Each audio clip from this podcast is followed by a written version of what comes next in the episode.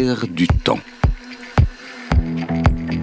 L'air du temps, une émission d'actualité en direct animée par Marc Wielinski. Analyse de l'actu, décryptage, commentaires, débat en live avec nos chroniqueurs.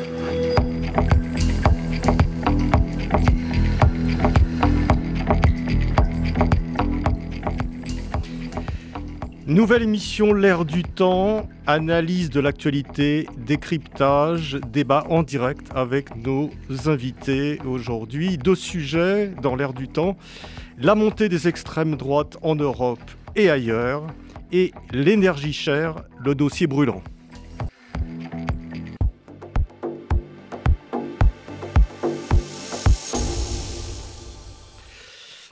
Alors nous en parlerons, vous nous parlerons de ces deux sujets aujourd'hui, donc l'extrême droite et l'énergie, avec Anne Denis, euh, journaliste économique. Euh, Mathieu Slama, qui va nous rejoindre euh, dans quelques instants, analyste politique, essayiste, enseignant en communication politique. Sophie Peters, qui est en duplex avec nous, psychanalyste, et qui nous donnera sa vision psy de l'actu. De l'actu. Sophie, bonjour. Bonjour Marc. Bonjour, voilà, j'ai Sophie. Laurent Capelletti, professeur au Conservatoire national des arts et métiers, titulaire de la chaire comptabilité et contrôle de gestion et éditorialiste. Laurent, est-ce que vous m'entendez? Très bien, bonjour Marc, bonjour à tous. Laurent nous dit un petit bonjour de Polynésie, où il fait une conférence actuellement. C'est bien ça? C'est ça. J'en fais plusieurs en fait. Hein. Je fais un cycle. Mais effectivement, je suis là-bas. Parfait. Bah, bonjour de Polynésie. Alors, Sergei Girnov, analyste des relations internationales, écrivain, ancien officier du KGB. Bonjour Sergei. Bonjour. Et Christophe euh, Bourseillet, historien, enseignant, producteur audiovisuel, écrivain, auteur euh, d'un livre euh, très récemment paru qui s'appelle, qui s'intitule Il l'appelait Monsieur Hitler, donc euh, l'histoire méconnue des nazis français de 1920 à 1945. Bonjour Christophe. Bonjour Marc. Et nous aurons enfin en direct euh, euh, de Jérusalem Jacques Benilouche, journaliste indépendant, ancien collaborateur du Jérusalem Post, collaborateur de Slate.fr et animateur du site Temps et Contre-temps qui publie des analyses concernant Israël et le Proche-Orient. Jacques, vous m'entendez? Parfaitement. Oh bah écoutez, Vous m'entendez? Ouais, absolument. On a tout le monde, c'est parfait. Alors nous allons commencer par, euh, par le sujet sur l'extrême droite.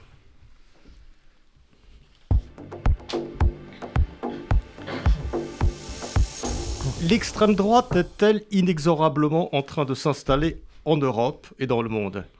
Dimanche dernier, les élections présidentielles brésiliennes ont élu d'une courte tête le candidat de gauche Lula, mais cette élection a permis de mesurer à quel point l'extrême droite, représentée par Jair Bolsonaro, le président sortant, héritier de la dictature militaire, adepte du rigorisme social, était maintenant solidement ancrée dans le pays. Mercredi dernier, les élections israéliennes ont vu la victoire de la droite, mais le Likoud de Benjamin Netanyahu euh, n'accède au pouvoir que grâce à la poussée d'une extrême droite religieuse et identitaire qui double le nombre de ses députés à la Knesset et participera au gouvernement. Fin septembre en Italie, c'est une coalition de droite et d'extrême droite emmenée par Giorgia Meloni, chrétienne conservatrice, leader du parti post-fasciste euh, Fratelli d'Italia et admiratrice revendiquée de Mussolini, qui a pris les rênes du pays. En Suède, depuis les élections de la mi-septembre, L'extrême droite, pudiquement nommée les démocrates de Suède, sont devenus le deuxième parti du pays. Ailleurs en Europe, deux pays, la Hongrie et la Pologne, sont également dirigés par l'extrême droite. En France, rappelons que lors des dernières élections présidentielles, près d'un tiers des électeurs ont voté pour un candidat d'extrême droite au premier tour, Éric Zemmour ou Marine Le Pen. Sur cette question, l'analyse d'Anne Denis. Merci Marc d'avoir donc rappelé les, différents, les, récents scrutins qui montrent effectivement, qui laissent penser que il y aurait une poussée forte de l'extrême droite qui serait susceptible de menacer les démocraties en Europe et ailleurs. et c'est vrai que tous ces récents scrutins sont assez inquiétants. Euh, pour parler des, du dernier, enfin pas du dernier, puisque le dernier c'est vraiment Israël, mais de celui euh, du Brésil, euh, c'est vrai qu'on on a quand même une, image un peu trumpiste de Bolsonaro, qui a certes, qui, a, reconnu qui a reconnu qu'il respecterait la Constitution, mais qui a attendu 48 heures pour le faire. Le pays est encore l'objet, il y a un spectacle de manifestations euh, très violentes, assez fortes, euh, de bolsonaristes, des blocages de routes qui sont en train de se résorber, mais très importants dans tout le pays. Il y a eu des rassemblements de milliers de manifestants euh, devant les QG euh, militaires de, 11 États, demandant une intervention de l'armée et manifestement pas prêt à reconnaître l'élection de Lula. Ça, c'est un élément. Il y a eu des saluts nazis qu'on a filmés, qu'on a vus. C'est un peu euh, inquiétant. Et je rajouterais aussi à votre liste le fait que les midterms, les élections de mi-mandat qui, se, qui se dérouleront mardi prochain aux États-Unis se passent dans un climat assez tendu probablement les républicains dominés par les trumpistes euh, pourraient revenir au pouvoir, disons. Tout ça crée quand même un climat assez, euh, assez inquiétant. Alors, euh, il me semble qu'il y a quand même deux questions qui se posent importantes. Merci. Deux questions se posent. Euh, d'abord, euh, je ne suis pas sûre qu'il faille euh, mêler tous ces exemples, tous ces scrutins, parce que l'histoire, la, culture politique, le scrutin électoraux sont très différents. On ne peut pas faire l'amalgame. donc la question qui se pose, c'est de quoi, de quoi parle-t-on? Parle-t-on de populisme, de clientélisme, de nationalisme ou de résurgence purement fasciste? Ça, je me dis qu'il euh, est un petit peu tôt pour le savoir et qu'il faut attendre sans doute euh, l'épreuve du pouvoir.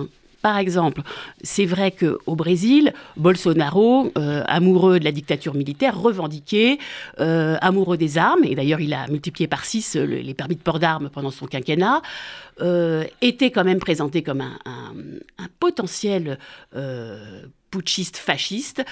Le fait est que la démocratie brésilienne a tenu bon pendant son mandat et que les institutions ont, tenu bon et que Bolsonaro semble peut-être disposé à jouer un rôle euh, d'opposant très puissant, puisqu'il a la majorité, euh, son parti est le premier parti du, Sénat et de la Chambre euh, des représentants. Les gouverneurs qui ont été élus sont une bonne moitié alliés à Bolsonaro. Il est installé, le bolsonarisme est installé au Brésil. Mais il est possible que tout se passe de façon démocratique. C'est un premier, peut-être, élément rassurant. Euh, deuxième chose, Giorgia Meloni. Euh, Giorgia Meloni, ex-admiratrice de Mussolini, qu'est-ce qu'elle fait? Elle est en train de constituer un gouvernement où elle, manifestement, elle cherche à ménager un peu ses alliés de droite.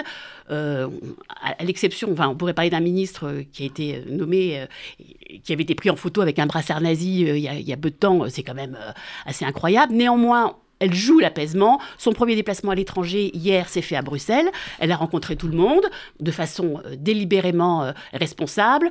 En même temps, il y a un projet de loi, euh, un, avis de décret qui est en, cours à Rome et qui semble quand même extrêmement sécuritaire. On s'attaque aux rêves partis, mais à travers les rêves partis, ça pourrait être les syndicats qui sont un peu, qui sont un peu visés. Bref, on ne sait pas, il faut attendre. Euh, Israël, euh, en, ce qui concerne Israël, je, vraiment, je laisserai Jacques Benoulouche donner son analyse parce que je, ne suis pas spécialiste, mais on pourrait dire que cette arrivée euh, au pouvoir d'une extrême droite, celle de Ben Gvir, est aussi le fait de, des, des manœuvres de Netanyahou, absolument décidé à revenir au pouvoir et qui, j'imagine, pense qu'il va pouvoir maintenir cette extrême droite religieuse et, cette extrême droite pure et dure. Euh, à voir. En tout cas, bon, je me dis que euh, il faut sans doute faire la part des choses entre les différents cas. Je, pense que le débat euh, abordera ces questions, mais en, deux mots, je voudrais évoquer peut-être des éléments que l'on retrouve dans la plupart des pays qui expliquent cette montée de, l'extrême droite et dans lesquels on peut, d'une façon un peu... En, faisant la part des choses, on peut parler d'insécurité, de montée de l'insécurité, des problèmes de politique migratoire mal acceptés, de problèmes d'intégration euh, des immigrés. Je pense évidemment à la Suède euh, qui est passé du paradis de la social-démocratie à un pays qui a brusquement euh, fait passer ses immigrés d'un pourcentage très faible de 4% à plus de 15%, que ça a déstabilisé le pays. C'est une des explications euh, de cette euh, euh, arrivée de l'extrême droite au pouvoir. Mais aussi, il y a aussi des éléments très importants, je pense cette fois au Brésil, qui sont la, volonté, une montée très forte du respect de la famille traditionnelle, du rejet des thèses sociétales postmodernes de la gauche, de, de pas mal d'éléments. Et peut-être aussi, je soumets ça aussi au débat, d'un euh, de, la disparition de la gauche dans certains cas et de la volonté dans plusieurs pays de faire une sorte de en même temps ou disons d'un centre mou très fort entre très important entre gauche et droite qui paradoxalement a laissé un boulevard à cette extrême droite euh, qu'il s'agit de définir plus précisément. Merci Anne de cette, de cette analyse. On va passer la parole à, à Jacques Benilouche en Israël. Jacques, vous êtes là? Oui, absolument. Alors, quelle est, quelle est, Jacques, euh, votre analyse de ce qui s'est passé ces deux derniers jours euh, euh, avec les élections israéliennes? Alors, ce que je voudrais dire, c'est que la montée de l'idéologie d'extrême droite ne date pas d'aujourd'hui. Elle date de 1977, lorsque Menachem Begin a, a renvoyé les travaillistes à leurs études et qu'il a pris le pouvoir.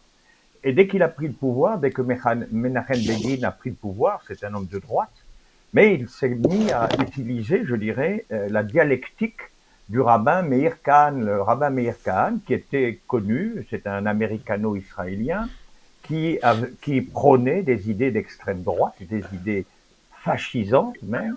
D'ailleurs, il a été euh, interdit en Israël, il a été interdit dans beaucoup de pays, et il a fini d'ailleurs par être assassiné par un Égyptien illuminé. Donc, ce que je voulais dire, c'est que euh, Menachem Begin, sentant euh, le poids de, du rabbin Meir Kahn, a utilisé son même langage. Il s'est mis à parler comme lui, de façon à capter l'auditoire et capter surtout les jeunes. Parce que jusqu'à présent, toujours, les jeunes ont toujours été influencés et intéressés par Meir Kahn. Aujourd'hui, c'est Ben Gvir. Et je vais être étonné, je vais vous étonner peut-être. Ben Gvir est arrivé au pouvoir parce qu'il y a un manque de leadership. Effectivement, il n'y a pas de leadership à gauche, c'est certain. Euh, Benny Gantz et, Lapide n'ont pas été à la hauteur pour reprendre ce leadership dans la, dans la partie, je dirais, centriste et, de gauche. Mais il y a aussi, on sent la fin de l'épopée Netanyahou. Ben Gvir pense que Netanyahou a fait son temps.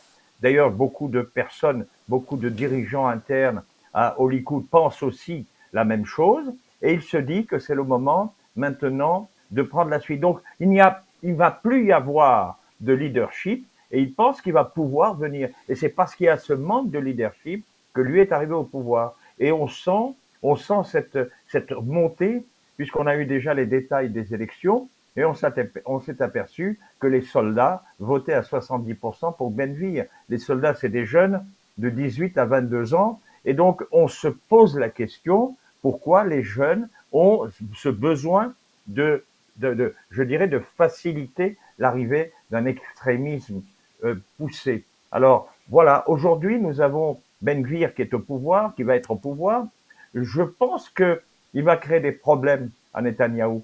Contrairement à ce que les gens disent, je pense pas que ce sera un gouvernement qui sera qui datera, qui aura une durée de vie très importante. Parce que le programme de Ben Gvir, le programme de Ben Gvir est très dangereux. Il est très dangereux pour, pour Israël, il est très dangereux pour, je dirais, tout, tout le, tout l'Occident.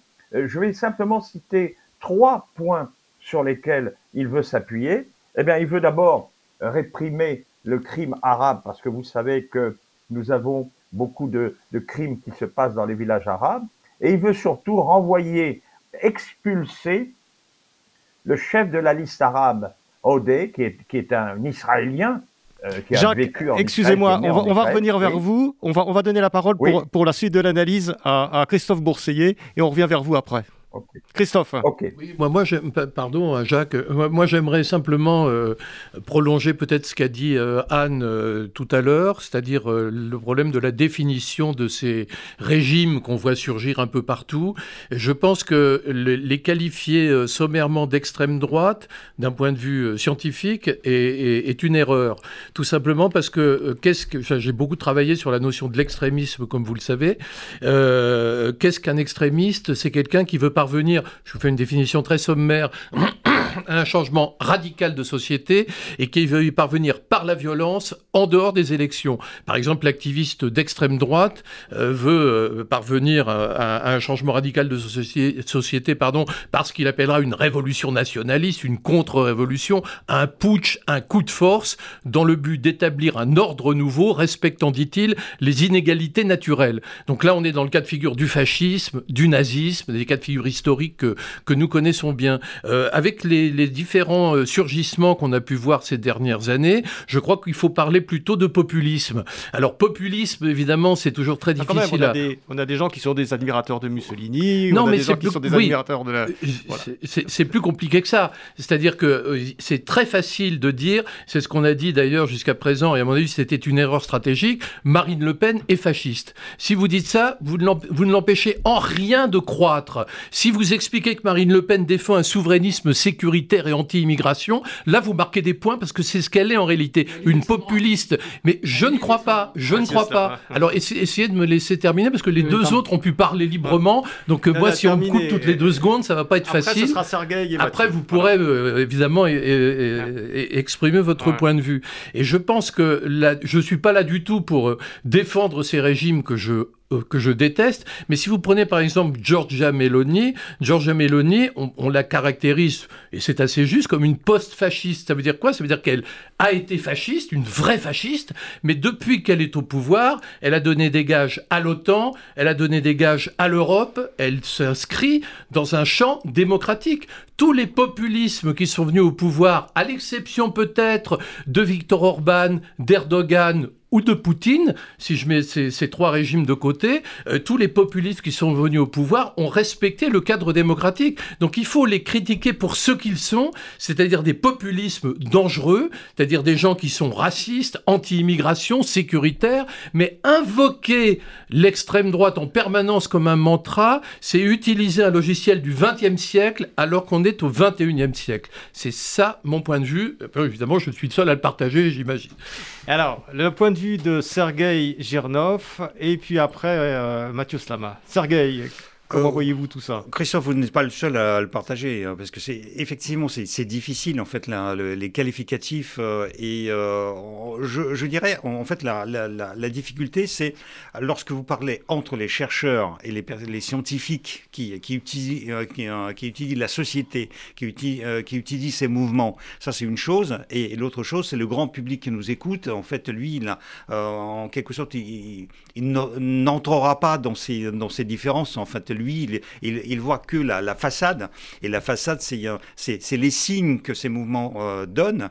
Et bien évidemment, on retrouve les, euh, similitudes euh, dans beaucoup de mouvements. Ce qui, moi, dans cette thématique, ce que je voudrais rajouter dans cette thématique, c'est que d'abord et avant tout, je, voudrais parler en tant qu'ancien officier supérieur du KGB, qui était espion à l'Occident. Et je dois vous dire que du temps de l'Union soviétique, le régime communiste, euh, qui fricotait euh, largement et fréquemment avec l'extrême droite, enfin avec les mouvements qu'on qualifiait à l'époque d'extrême droite, et euh, d'ailleurs avec tous les extrêmes, l'extrême droite, l'extrême gauche, etc. Et qui les utilisait en fait pour déstabiliser le capitalisme installé, le capitalisme bourgeois, le capitalisme décadent en quelque sorte, euh, pour, pour le, mener euh, de l'intérieur. Ce qui fait que, par exemple, moi j'ai eu l'écho comme quoi Jean-Marie Le Pen a été reçu au comité central, a été reçu au KGB. Certains disent qu'il a reçu même de l'argent du, RSS. Ça, on, peut, euh, ça, je peux pas l'affirmer euh, parce que j'ai aucun élément par, rapport à ça. Mais ce qui était euh, pour moi étonnant quand j'étais au service de, renseignement extérieur du KGB, quand j'ai su que ça se passait comme ça, j'ai été frappé à un moment donné. Et, ce que je raconte d'ailleurs dans, mes livres, L'éclaireur, quand je reviens de France et je lui dis voilà, j'ai parmi mes partenaires commerciaux quelqu'un qui est proche de Jean-Marie Le Pen.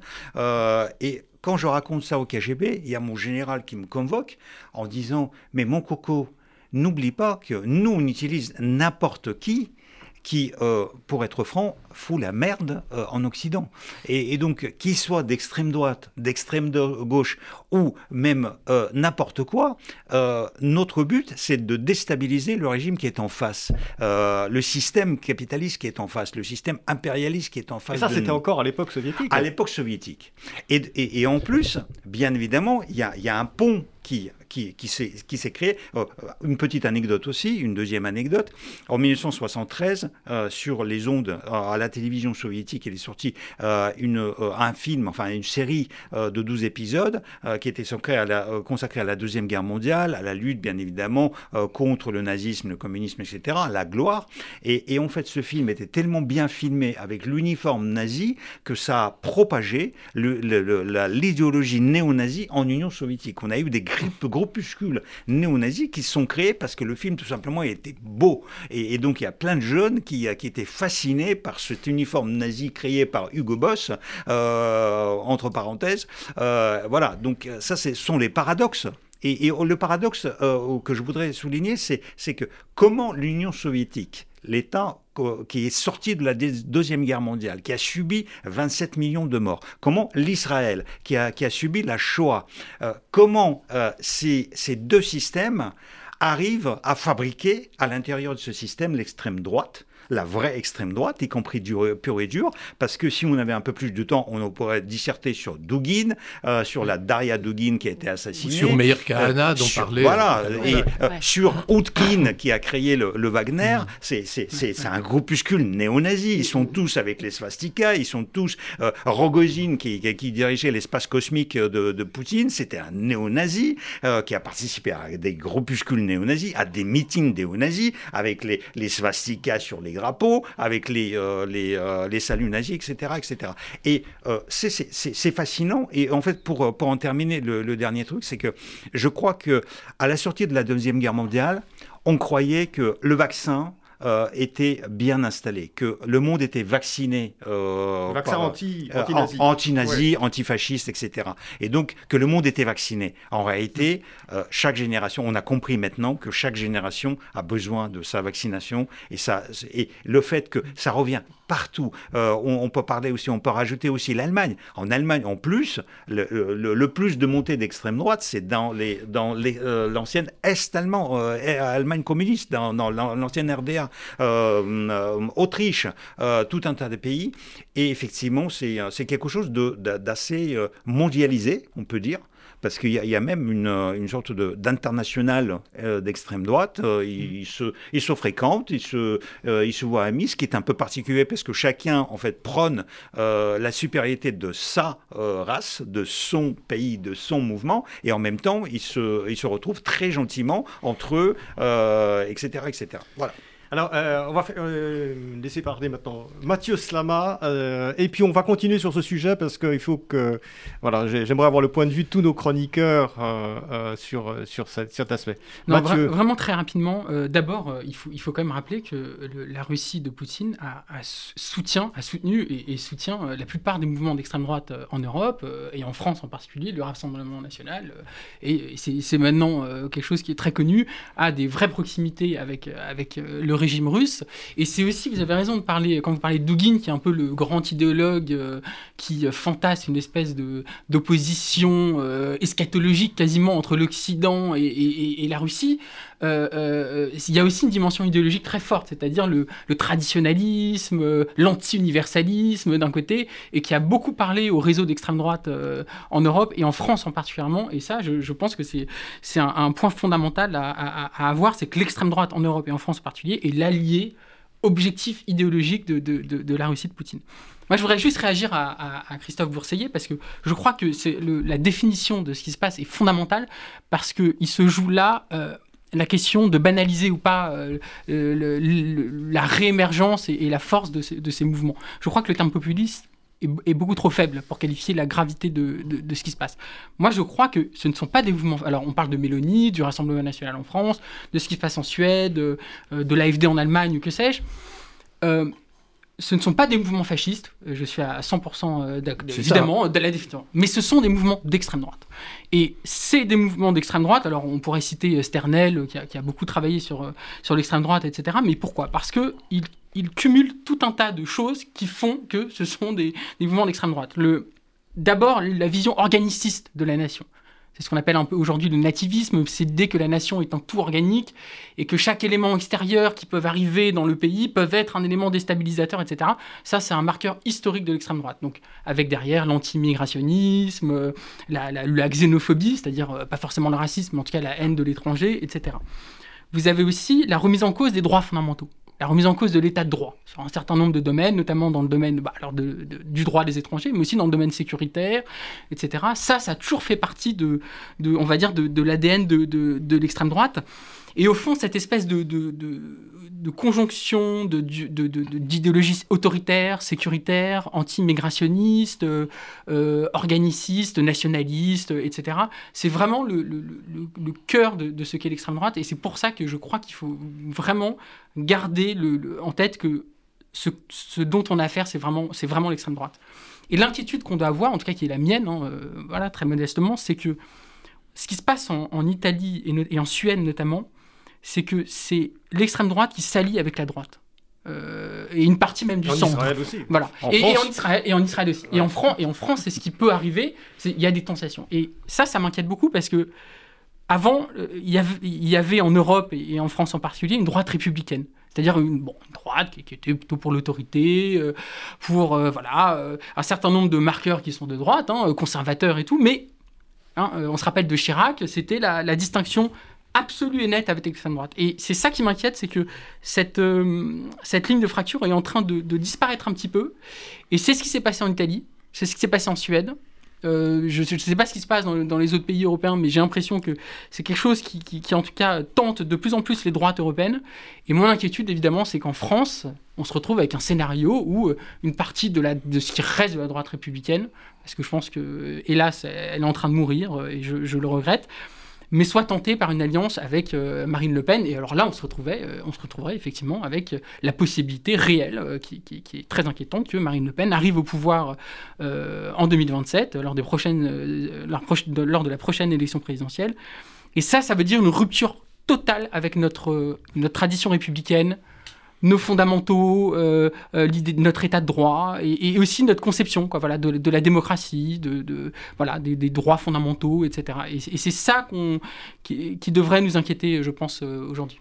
Alors on va, on va rester sur ce sujet, on, parlera de l'énergie une autre, une autre session parce qu'un autre air du temps dans 15 jours, on fera un sujet sur l'énergie, mais là je voudrais qu'on ait l'ensemble de nos chroniqueurs sur ce sujet qui est quand même très chaud et, et on le voit quand même assez complexe. Je vais donner la parole à, Christophe Bourseillet pour euh, répondre un petit peu à Mathieu. Et puis après, on, retournera euh, écouter Jacques en Israël euh, pour nous dire un peu son sentiment par rapport à, à ses réflexions. Bah, je, suis un peu, je suis un peu embêté parce que je partage l'inquiétude de Mathieu Slama, donc je ne je peux, je peux pas dire que je, je, veux au contraire amoindrir le phénomène. Je crois qu'on c'est un peu des querelles sémantiques, c'est-à-dire que, il le dit lui-même, ce qu'il appelle l'extrême droite aujourd'hui, c'est pas le fascisme. Moi, c'est vrai que pour moi, l'extrême droite, c'est les fascistes. Mm. L'extrême droite, c'est le fascisme parce que je m'en réfère à ces définition qu'on a essayé de classifier. À partir de là, c'est vrai que quand on observe le Rassemblement national, on sait très bien qu'il s'agit de ce que Pierre-André Taguieff appelait un national-populisme, c'est-à-dire un populisme qui s'ancre dans l'extrême droite, puisque c'est un mouvement néofasciste ordre nouveau qui a créé de toutes pièces le Front National en 1972. Mais c'est vrai que beaucoup d'eau a coulé sous les ponts. C'est vrai qu'avec le Rassemblement national de Marine Le Pen, on est face à la tentative de créer un populisme new look euh, qui puise à la fois, je dirais, euh, euh, dans Trump, et dans Victor Orban, c'est-à-dire Trump, parce qu'à la fois on est euh, euh, sécuritaire, on veut fermer les frontières, etc.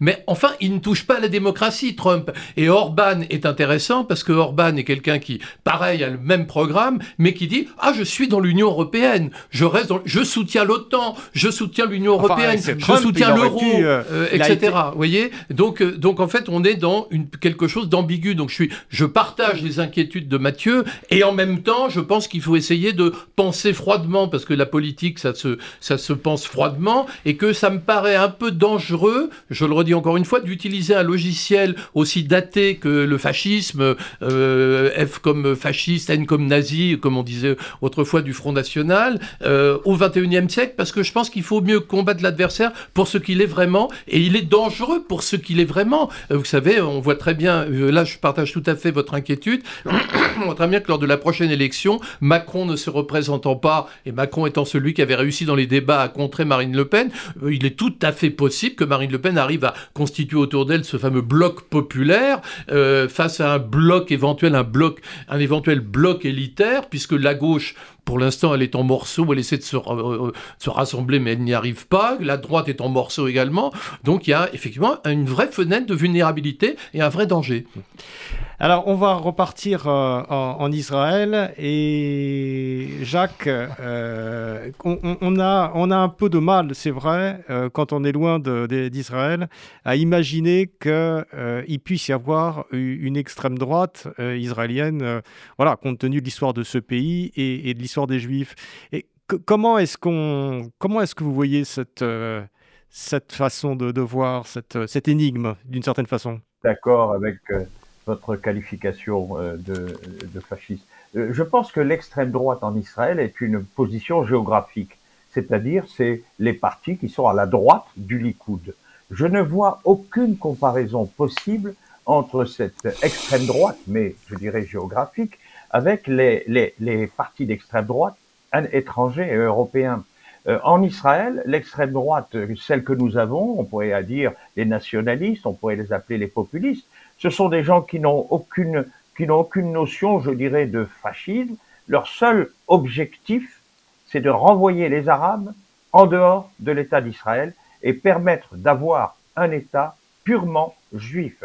Donc ceci, effectivement, on peut dire que c'est du fascisme puisqu'il s'attaque à une autre, à une minorité, mais on n'a pas du tout les mêmes, les mêmes, les mêmes, euh, je dirais, ingrédients de la politique euh, euh, fasciste de ces pays-là. Donc je pense que c'est, je dirais que euh, c'est essentiellement limité à un domaine particulier. Je voudrais simplement, pour terminer, vous donner juste un message et vous allez comprendre ce qu'a dit Ben Gvir et, et, le rabbin Kahana surtout, puisque c'est Ben Gvir est l'enfant de, du rabbin Kahana, vous allez comprendre ce qu'est l'extrême droite en Israël. Mon message est clair. Je ne dis pas que nous devons faire quelque chose au sujet des Arabes, je dis que nous avons un problème. Et voici ma réponse, jetez-les dehors. Vous pouvez penser que c'est une chose terrible, mais au moins c'est une réponse claire. Je dis que nous ne sommes pas sortis de l'exil pour faire peur à nos soldats, à nos femmes, à nos enfants. On a laissé ça dans le ghetto. Donc vous voyez que cette, cette dialectique n'a rien de comparable avec euh, la dialectique, euh, je dirais, euh, soviétique ou la dialectique des pays de l'Est. C'est purement interne. C'est une, position purement interne. Et c'est pour ça que nous avons beaucoup de jeunes qui adhèrent à, l'idéologie euh, Eh bien, on est étonné, les résultats le disent.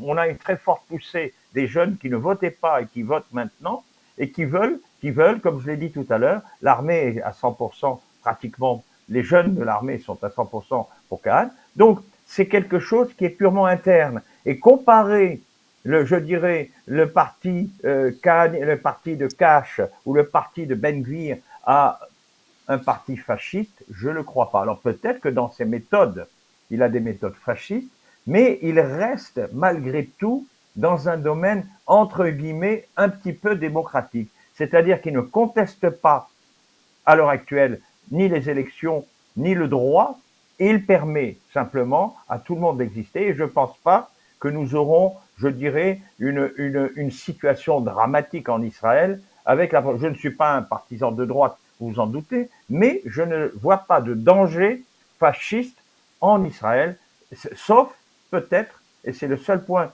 qui pourra qualifier le régime de fasciste, c'est la, suppression de la Cour suprême.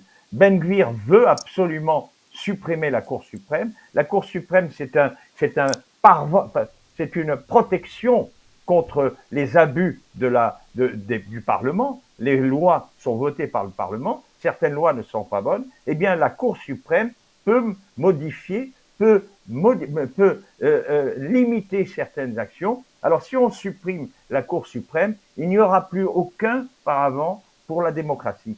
Le jour où Benvir réussira à supprimer la Cour suprême, alors à ce moment-là, je dirais que nous sommes dans un régime fasciste, parce qu'il n'y a plus de garde-fou, il n'y a plus personne pour pouvoir dire aux députés, vous allez trop loin, etc. Et donc c'est pour ça que pour l'instant, je ne pense pas que Netanyahou acceptera de supprimer la Cour suprême. Il sait qu'il aura beaucoup de problèmes avec les Américains, il sait qu'il aura beaucoup de problèmes avec les Européens, et donc il va laisser croire qu'il va supprimer la Cour suprême. Et donc c'est pour ça que moi, je ne vois pas à l'heure actuelle les Israéliens d'extrême gauche, d'extrême droite, être des fascistes. Jacques, merci euh, de votre analyse euh, qui, est, très riche. Euh, on va, avant de revenir au débat sur le, sur le plateau, on, va demander à nos, à nos éditorialistes Sophie Peters et, Laurent Capelletti s'ils ont un point de vue personnel à, ajouter à, ces, à, ces, à toutes ces réflexions. Sophie, peut-être? Sophie? N'attend pas. Donc on va passer à Laurent Capelletti. Laurent Oui, Marc. Vous m'entendez, Marc? Oui, on vous entend. Oui, alors juste deux, remarques. Bon, la première, c'est sur le, qualificatif d'extrême droite. Moi, je suis assez d'accord, en fait, pour l'utiliser pour en tant que qualificatif, pas comme argument pour dire que c'est pas bien et qu'il faut lutter contre. Et en tant que qualificatif, effectivement, à partir du moment, par relativité, où on a une droite, alors en France par exemple, on a une droite macroniste, on a une droite non macroniste. Euh, Marine Le Pen est clairement plus à droite, à l'extrême de ce, bloc-là. Donc en tant que qualificatif, ça me semble juste de garder cet adjectif en fait. Le deuxième point, c'est que il me semble que c'est une particularité en France, peut-être en Italie et dans quelques autres pays, c'est que notre extrême droite, pas au plan sociétal hein, et, et euh, philosophique générale, mais au plan économique, euh, s'est rapproché euh, énormément en fait de l'extrême gauche. C'est-à-dire que Marine Le Pen a vraiment ancré le Rassemblement national dans un antilibéralisme forcené. tout à l'heure, on, a parlé de, capitalisme bourgeois. Il y a vraiment une, critique hein, très forte de ce système et de tout ce qui va avec, hein, c'est-à-dire les grandes entreprises, euh, les multinationales, euh, les banques, la finance, etc. Et, par ailleurs, au travers des mesures très concrètes, hein, la retraite à, 60 ans, la volonté de maintenir les, minima sociaux sans contrepartie de, travail en plus. On voit là des clins d'œil en fait à des forces qui auparavant étaient euh, probablement euh, très à gauche et qui pourraient être tentées en fait de, rejoindre euh, l'extrême droite. Hein, voilà. Donc ça, ça me semble un point assez caractéristique. Je ne sais pas si le Trumpisme, le Netanyahisme sont aussi anti-libéraux que notre extrême droite française. Très bien. Mais Merci Laurent. Euh, est-ce qu'on a euh, Sophie Peters pour son analyse euh, psy de, cette sujet, de ce sujet? Sophie Ah Oui, vous Ah, c'est le lien de connexion. Vous m'entendez? Oui, on vous entend. D'accord. alors, pour rebondir sur, ce qui, sur ce qui vient d'être dit, j'avais plusieurs éléments. Je voudrais repartir sur un plan, on va dire, un petit peu psychique de, comment on fonctionne sur nos systèmes de croyances en fait. Et que sur ce populisme cette montée des extrêmes qui bien sûr se, s'alimente d'insécurité d'ouverture au monde. Et donc au moment où les frontières et dans cette mondialisation les frontières sont ouvertes il y a d'immigration les, les, populations ont tendance à vouloir se, recentrer sur eux. Et j'aimais bien euh, ce qu'a dit Sergueï tout à l'heure sur la vaccine le vaccin anti-nazi. Oui il faut le, le, le réimplanter parce que Qu'est-ce qui est à l'œuvre? C'est une pensée clanique qui va sécuriser la personnalité. Qui, on, l'a vu bien sûr chez les nazis, on l'a vu dans le fascisme, on le voit à chaque fois qu'il y a des extrêmes, on, exacte, on exalte l'âme, on se remplit d'énergie et, et ceux qui sont en guerre contre ceux qui ne pensent pas comme eux. En fait, on est dans des guerres de croyances. Alors, vous savez, dans l'enfance, la façon dont on pense, c'est une catégorie binaire entre bien et mal. Et la vision du monde de l'enfant, c'est euh, tout ce qui n'est pas gentil et méchant, tout ce qui n'est pas grand et petit, une forme de, clarté abusive. Et en fait, quand cette base s'arrête là, et on pourrait dire que on est aussi en pleine régression euh, humainement, bah, quand cette base s'arrête là, la recherche d'explication euh, s'arrête là aussi, et on entre dans une pensée de clan et de certitude. Euh, sans négociation, qui dit en gros il faut être fou pour ne pas penser comme moi, et c'est vraiment une conviction abusive qui arrête la pensée comme, comme on trouve chez les fanatiques. Et, on voit bien que l'aveuglement de la pensée euh, empêche le doute et interdit le questionnement, et que ça crée une cohérence, une cohérence qui coupe du réel et qui maintient ce qu'Anna Arendt appelait très bien la logique de déraison. Et, et il est temps d'ailleurs de se replonger dans Anna Arendt pour comprendre ce qu'on est en train de, de, de traverser. Alors, la, la, la condition, c'est que si on partage les, les mêmes croyances, on éprouve en fait le même sentiment de nous sentir bien ensemble. Et comme le vivre ensemble est quand même depuis euh, plusieurs décennies, ça a été un grand sujet, euh, souvenez-vous, avant les années 2000, les artistes sortaient sur le vivre ensemble, bah, ce vivre ensemble, il est en train de se faire au détriment de l'autre, c'est-à-dire il se fait dans le fait d'une doxa euh, qui possède un effet sécurisant. Donc, euh, c'est pas un raisonnement sur la réalité, mais une rationalisation qui donne une forme verbale au sentiment d'être ensemble, mais dont les vrais motifs peuvent être tout à fait irrationnels. Et c'est ce qu'on trouve dans le populisme. Et, dans cet euh, entre-soi, eh ben, c'est ce qu'on a vu hier soir avec euh, cette affaire à l'Assemblée nationale. On, on, se dit persécuté afin de justifier sa propre violence en prétextant la légitime défense. Et c'est ce qu'on appelle une morale perverse en fait, parce que c'est une morale dans laquelle on se solidarise entre proches en se coupant de ceux qui pensent autrement et en ignorant leur, leur souffrance. Donc oui, c'est un danger. Euh, et oui, on, il est temps de se méfier de ce qui tranquillise notre esprit et de ce qui engourdit notre pensée, parce que c'est ce qui se passe. Et euh, vous souvenez-vous de Patrick Lelay sur le temps de cerveau disponible ben, c'est évidemment que la, la, la, la baisse du, du, courage de penser euh, nous entraîne aussi euh, vers les courants populistes et, et peut-être que notre plus grand danger, il est là aujourd'hui. Et contre ça, euh, le, le vaccin, c'est c'est de faire ce qu'on est en train de faire.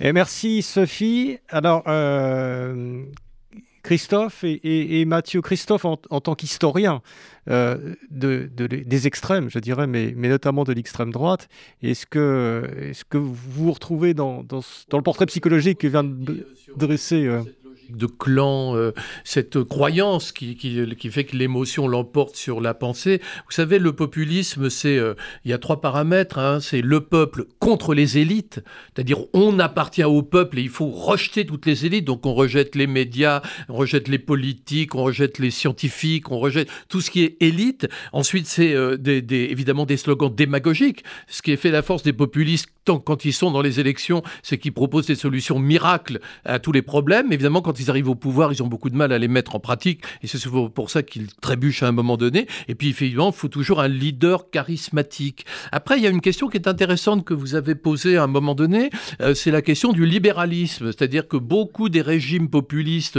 qui ont fleuri en Europe et aux États-Unis ces dernières années, au Brésil aussi, se voulaient libéraux. Or, on s'aperçoit que le libéralisme, ça fonctionne quand l'économie est florissante. Mais dès qu'il commence à y avoir des crises, dès que là, vous voyez, on a traversé le Covid, ensuite on a eu bah, la, crise liée à la guerre d'Ukraine. Et là, tout à coup, les gens, ils ont besoin de protection. Et c'est ce qu'a compris, c'est, là où elle est très dangereuse, c'est ce qu'a compris Marine Le Pen. C'est-à-dire que les Français, ils ont besoin de sécurité, donc sécurité policière, des caméras, des policiers partout, et ils ont besoin de sécurité sociale. C'est-à-dire qu'ils ont besoin également de se dire, ah, j'ai ma retraite, on va pas toucher à ma retraite, euh, si je suis malade, je vais être soigné, etc. Donc, vous voyez, c'est ça qu'elle a compris. C'est pour que les, les, slogans, comme vous le disiez, de Marine Le Pen sont à ce point ambigus. Elle emprunte à la gauche la dimension sociale, et puis évidemment, dans son ADN, il y a l'idée euh, de mettre un policier derrière chaque citoyen euh, qui est conforme à ses, à ses origines. Mathieu Slama. Moi, je pense que c'est fondamental et je trouve très intéressant euh, ce qu'a dit Sophie Peter. C'est euh, le. Moi, je crois que l'extrême droite, c'est une haine de la liberté. C'est on vous enlève votre liberté pour votre bien, pour votre sécurité, pour que vous vous sentiez en sécurité, que vous n'ayez plus les craintes qui sont associées à la liberté, qui impliquent que l'individu soit euh, forcément euh, euh, prenne des risques et vive dans, un environnement qui soit en effet peut-être moins safe entre guillemets que quand l'État est partout à, sécuriser les moindres rues et à contrôler les, moindres comportements. Et, et ça, c'est je crois la, la, matrice fondamentale de l'extrême droite de tout temps et partout dans le monde. Et moi, ce qui, juste, je voudrais dire vraiment très rapidement, finir. ce qui s'est passé hier à l'Assemblée nationale, ce député RN qui a, qui, a, qui a, eu ce propos raciste hein, de quelque manière oui, ça, alors ça, je suis, je suis désolé, mais c'est il y, a, il y, a, quand même un petit montage derrière. Il a effectivement dit qu'il qu rentre en Afrique. Mais quoi qu'il ait dit, c'est du racisme. C'est pour moi en tout cas. Voilà, oh, pour moi, c'est pas tout à fait la même chose de, dire, de dire à quelqu'un, euh, de dire à quelqu'un rentre dans ton pays, d'autant que non, ce député est, est, en France. Qui disent qu'il rentre, même s'il parlait des migrants qui disent qu'ils rentrent en Afrique, pour moi c'est du racisme. C'est de la ouais, xénophobie. Manipulation quand même. Je vous laisse parler, mais, Mathieu. Mais j'entends. en tout cas, c'est mon avis à moi. Mais c'est mon avis personnel. Mais moi, ce que je trouve intéressant, c'est que j'ai regardé la séquence et en fait, il s'est senti autorisé à le dire. C'est-à-dire que à aucun moment euh, il, s'est dit que ça allait être inacceptable. Il, il, pensait que ça allait être acceptable. Il a des inhibitions, d'une certaine façon. Voilà, et j'en viens à mon point, c'est que ce qui m'inquiète le plus, c'est la banalisation des thèmes de, de, thèmes de, de l'extrême droite. C'est-à-dire qu'aujourd'hui, on a, mais même au sein du gouvernement actuel, je ne veux pas euh, l'accabler de tous les mots, mais quand on a le ministre de l'Intérieur qui n'a de cesse de dire qu'il y a un lien, alors après il s'en défend, mais de dire il y a un lien entre immigration et délinquance, immigration et criminalité, qui dit, qui a dit récemment qu'il voulait la rendre la vie impossible à des étrangers sous EQTF, etc. Pour moi, il va sur le terrain de l'extrême droite. Et cette banalisation, elle est inquiétante parce qu'elle elle touche toute la société.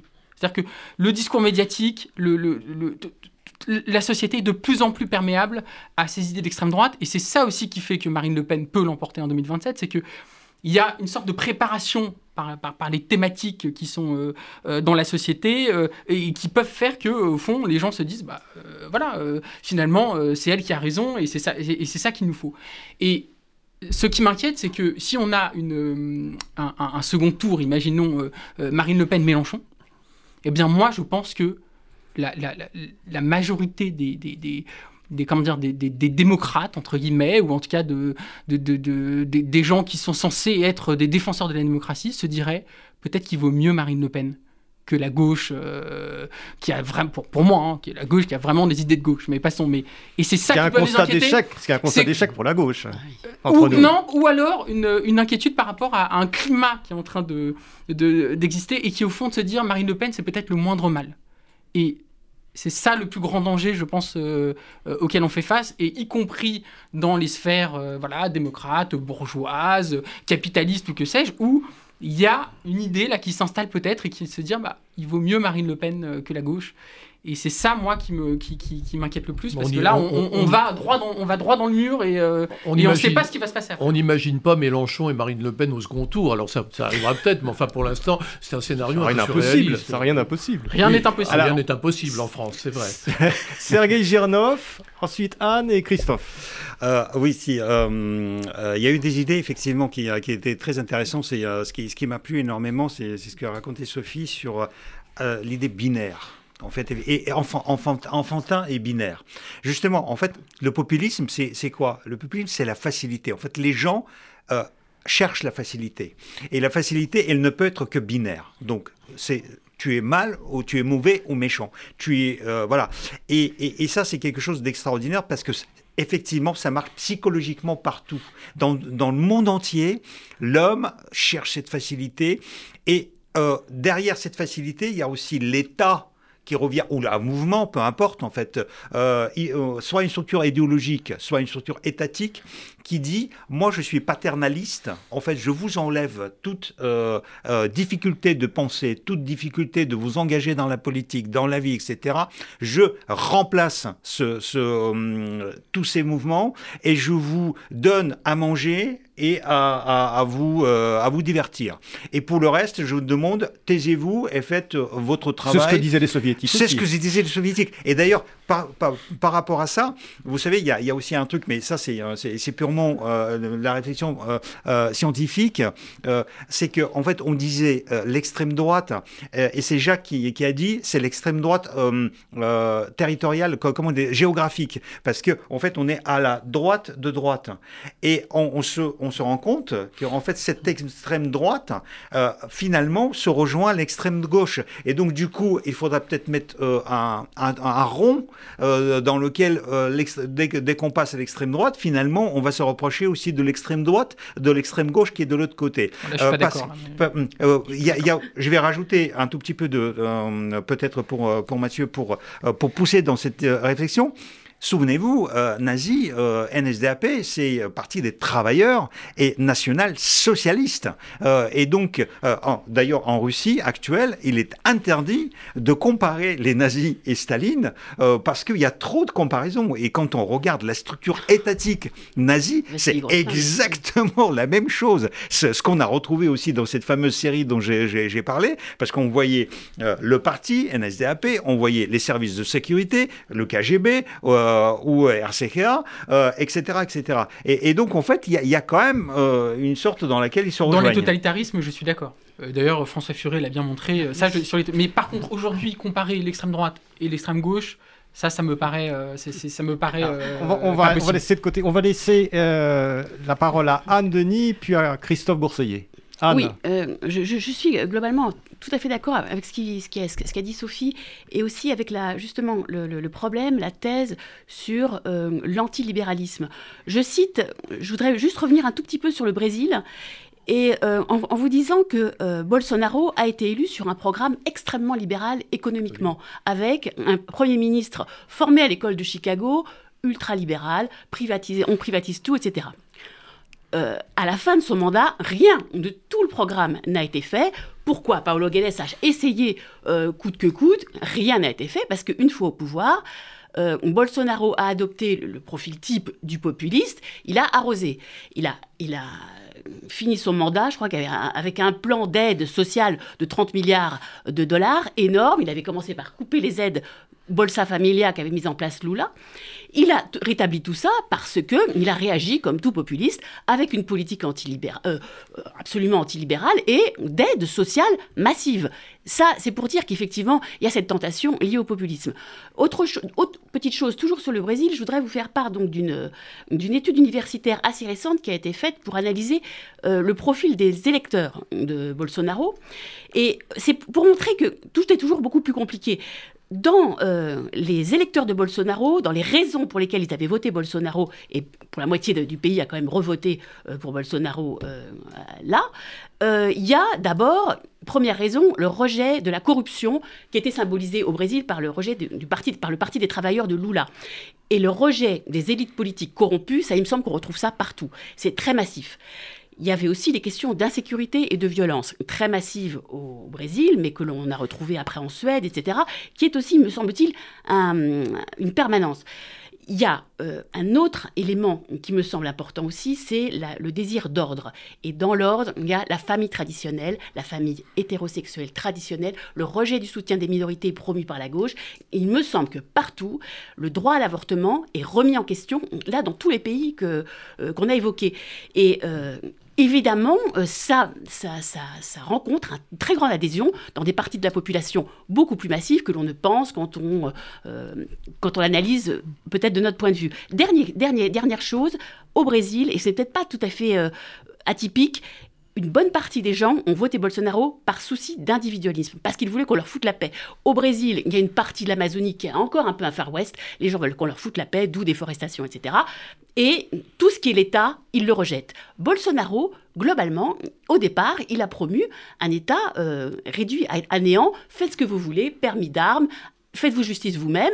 Et ça, c'est aussi un élément de l'extrême droite. Merci Anne. On va, on va, euh, bon, l'émission se termine. On n'a pas parlé de l'énergie, on en parlera dans 15 jours. Ah, mais on va terminer, on va terminer euh, sur euh, Christophe et sa vision longue.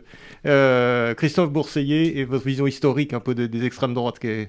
à l'issue de ce débat je, suis le premier à les, à les, dénoncer, à les craindre et à observer à, quel point les, les, gens sont amenés parfois à, à, mettre des œillères et à refuser le danger lorsqu'il lorsqu'il arrive. je crois que là, ce à quoi on a assisté à l'Assemblée nationale hier, cette sortie raciste, hein, incontestablement, elle s'inscrit. C'était pas une. il n'a pas trébuché le député. je sens qu'il y a une stratégie de communication du RN, c'est-à-dire que dans les premiers mois, le RN s'est très bien tenu pour montrer qu'il était très crédible et pour se distinguer des insoumis en laissant les insoumis, euh, eux, au contraire, chahuter. Et là, on sent qu'il y a un désir de, la part du RN de se, de nouveau, d'exister parce qu'ils sentent qu'il faut qu'ils rééquilibrent le truc. Donc on est dans quelque chose de très, euh, de, très, euh, comment dirais-je, stratégique. On n'est pas du tout dans une erreur. Vous savez, les petites ah phrases de Le Pen, c'était toujours stratégique. Et là, on est dans des, dérapages stratégiques. Ça joue pas un peu contre l'idée de dédiabolisation quand même de... Moi, je le vois plutôt comme un, une coup d'arrêt à, la stratégie la de dédiabolisation. Regardez, on est totalement respectable. La dédiabolisation,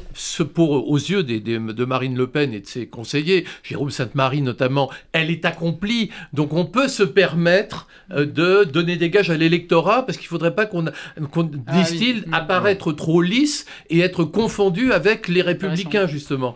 merci, merci à tous pour ce débat riche, animé. Euh, bon, c'est des sujets sur lesquels on reviendra ah, bah forcément. merci, merci à tous. Merci à, à, Sophie, merci à Jacques en Israël, merci à Laurent euh, en Polynésie. Et à très bientôt pour l'air du temps dans 15 jours. Merci, au revoir. C'était L'air du temps, une émission animée par Marc Belinsky. L'air du temps, c'est un vendredi sur deux de 12h à 13h sur Radio RCJ. À bientôt pour une prochaine émission.